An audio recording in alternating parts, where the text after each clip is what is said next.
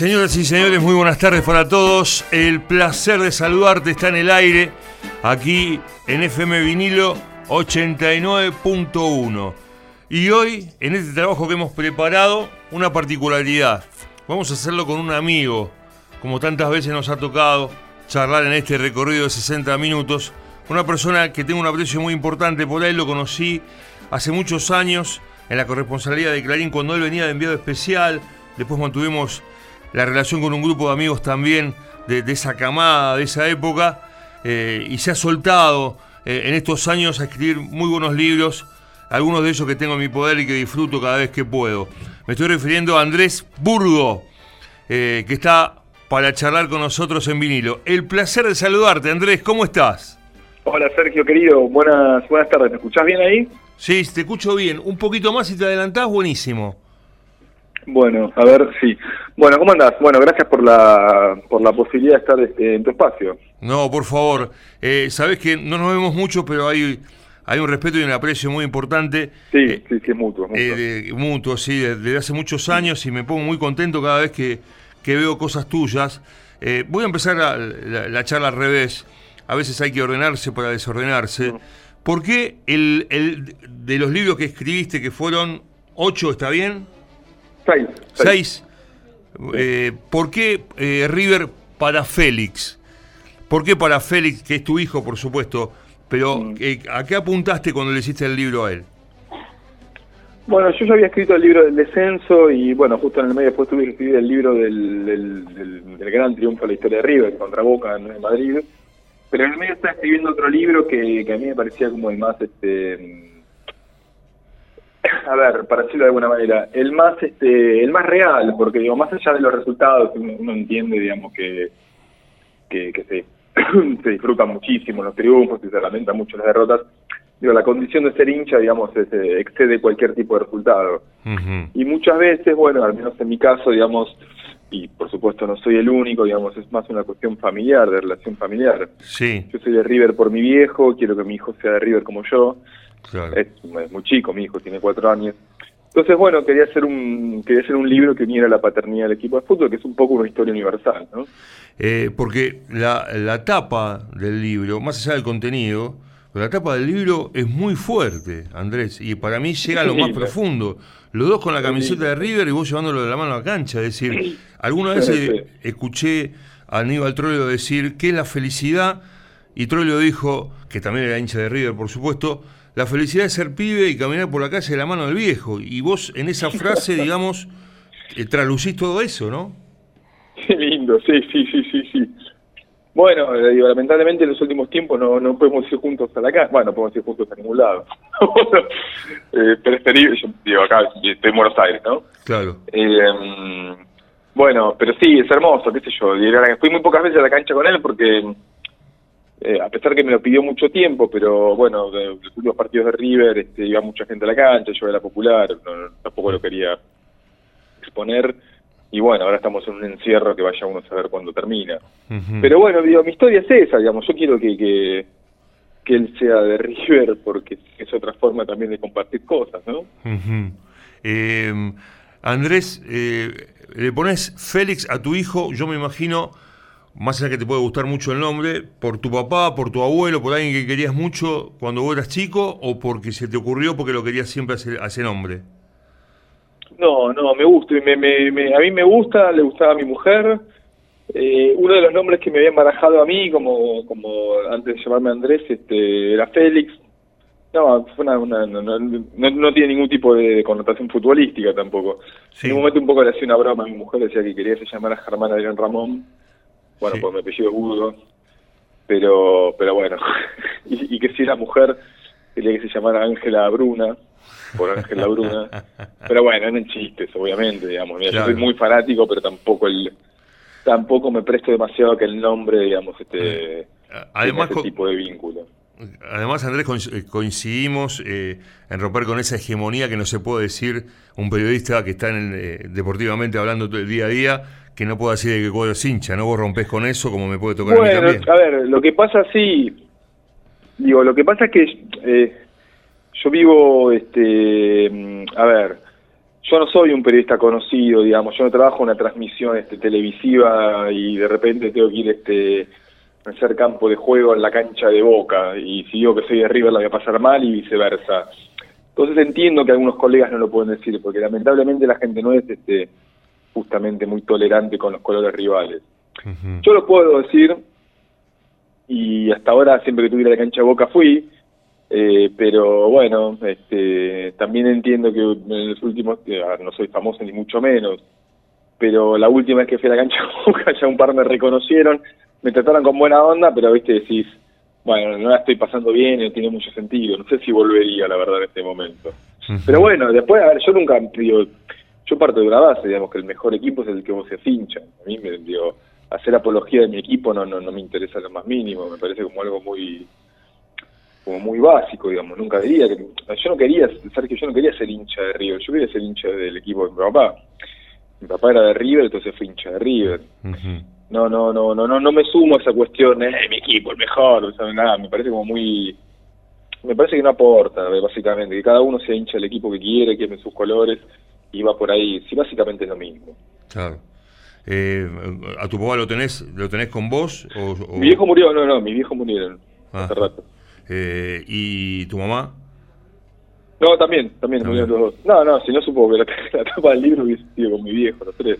Bueno, ¿y, cómo, cómo llevaste adelante en tu vida la partida de tu mamá y tu papá, digamos, ahí, eh, separado por algunos años, y la llegada de Félix, ¿no? Como que después es una bocanada de aire fresco. ¿Es el único hijo que tenés hasta ahora?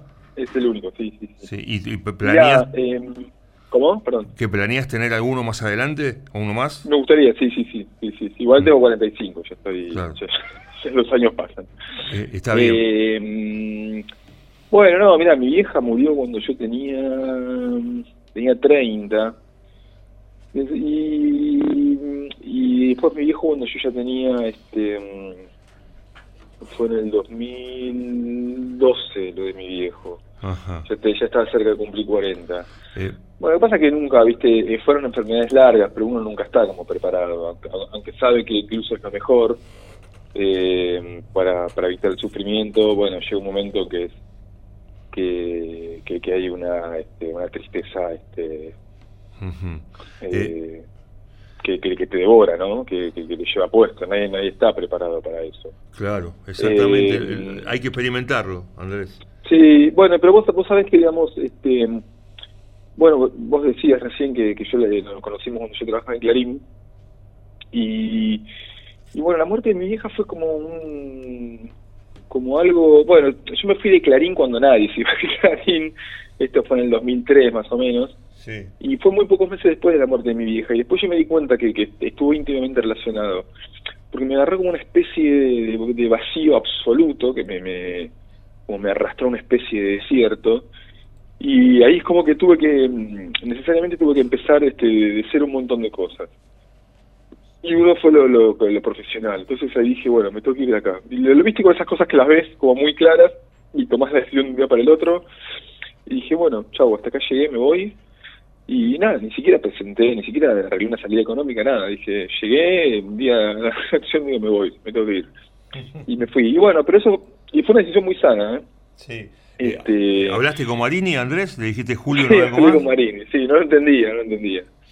Eh, bueno, qué sé yo, estuvo bien, estuvo bien. Después, lógico que volver a trabajar este, reinsertarse es difícil, pero pero bueno, estoy, contento, digamos, con este con, eh, con, con, mi, con mi cuestión profesional, ¿no?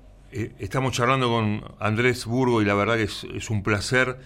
apasiona la charla a medida que vamos avanzando. te quiero preguntar, Andrés, tu mamá y tu papá ¿Pudieron ver alguno de tus trabajos, alguno de tus libros? ¿Llegaron?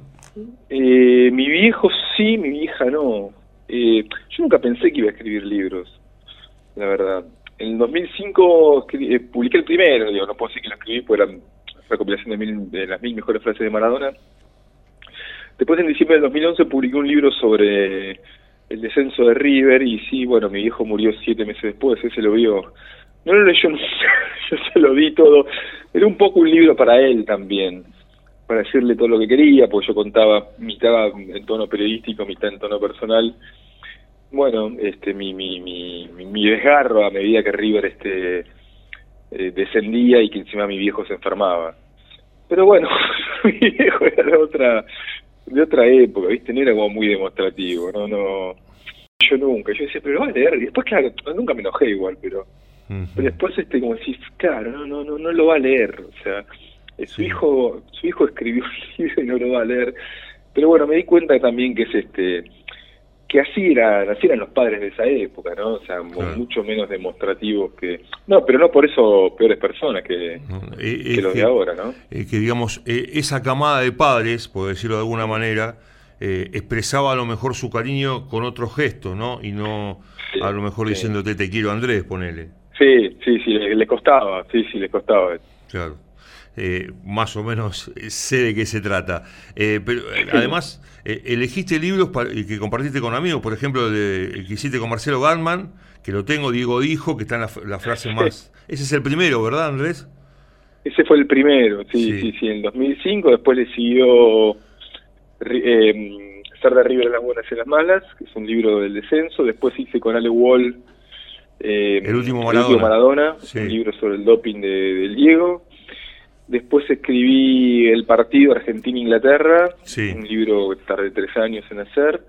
Bueno, después en el medio apareció ahí este, La final de nuestras vidas, el, libro que escribí muy rápido, pero bueno, este, por una cuestión más de, pedido editorial, el libro sobre la final del River Boca y después River Paraceli.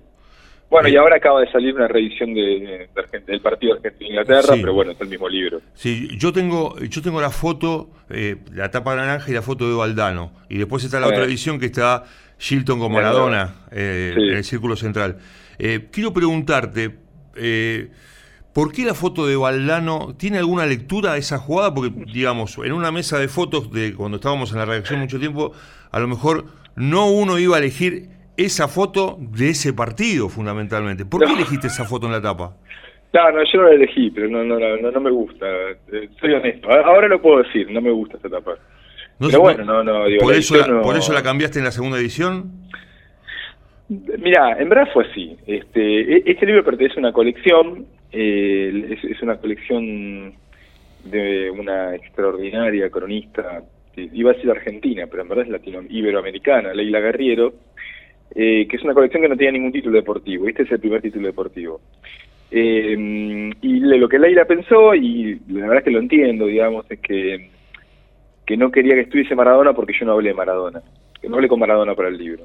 Mm. Entonces no quería que se prestara confusión.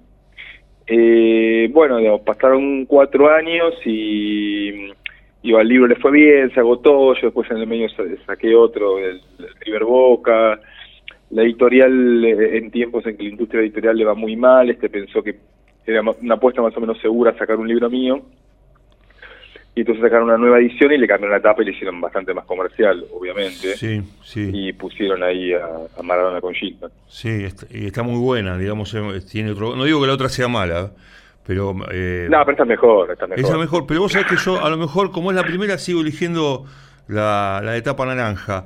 Eh, además, vos decís que ayuda a la foto más comercial, porque de los libros que hiciste, el, partido recorrió el mundo, estamos de acuerdo. O sea, es, debe sí, ser... sí, Vos vas a, no sé, a Nueva Zelanda a una librería y está el libro.